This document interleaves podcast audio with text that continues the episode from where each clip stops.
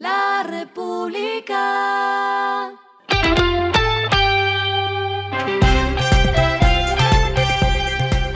Al final de la jornada, esto es lo que debes saber sobre el comportamiento de los negocios, las finanzas y la economía. Las movidas de hoy fueron.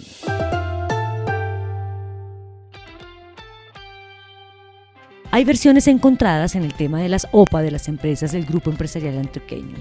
Mientras se conoció un acta de la Junta Directiva del Grupo Sura del pasado 11 de noviembre, donde tres de los cinco miembros le dieron la orden al presidente de Sura, Gonzalo Pérez, de vender la totalidad de las acciones que tienen de Nutresa en la OPA que se adelanta por IHC Holdings, un comunicado de Sura explicó que el acta de la última Junta no tiene la capacidad legal ni estatutaria de tomar la decisión mencionada. De esta manera destacaron que aún no se ha tomado la decisión para la venta de 31,25% de las acciones de Grupo Sura en la OPA vigente de IHC Holdings. Amanecerá y veremos.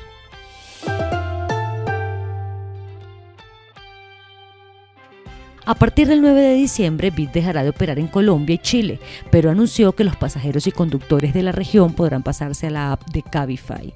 Tras 11 años de operación entre Perú, Chile, Colombia, México y Argentina, acumularon 17 millones de pasajeros y un millón de conductores.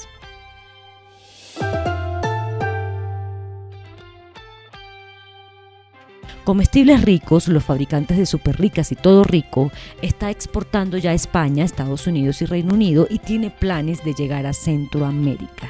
Anunciaron la próxima apertura de una segunda planta de producción en el país. Lo que está pasando con su dinero.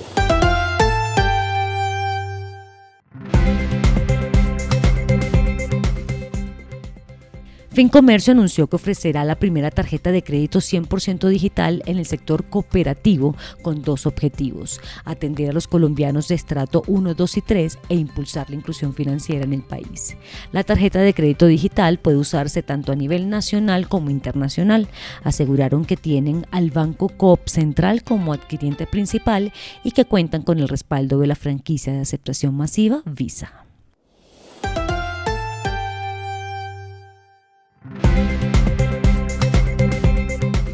Los indicadores que debe tener en cuenta. El dólar cerró en 4.801,06 pesos, bajó 5,01 pesos. El euro cerró en 4.995,02 pesos, subió 35,64 pesos.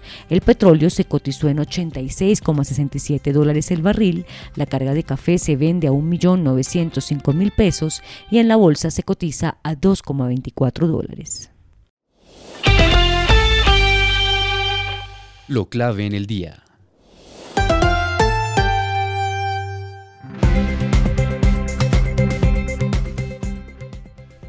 El DANE publicó el último dato del Producto Interno Bruto que para el tercer trimestre presentó un crecimiento de 7%.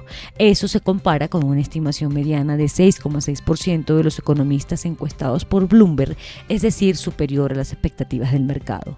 Los analistas consideran que se trata de un crecimiento aceptable, aun si se tiene en cuenta la cifra del segundo trimestre de este año, cuando fue de 12,8%.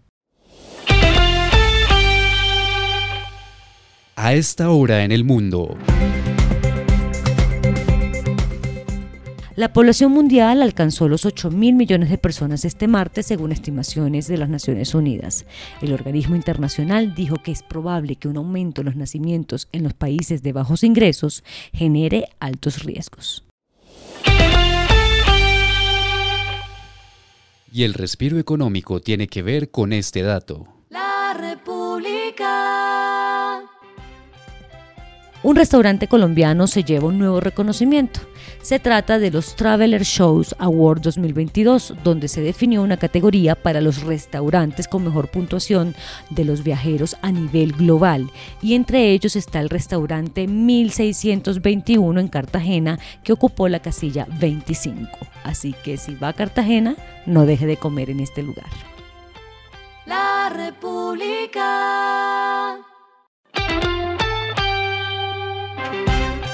Y finalizamos con el editorial de mañana. Ahora se puede decir, es el agro, estúpido. Esto fue Regresando a casa con Vanessa Pérez.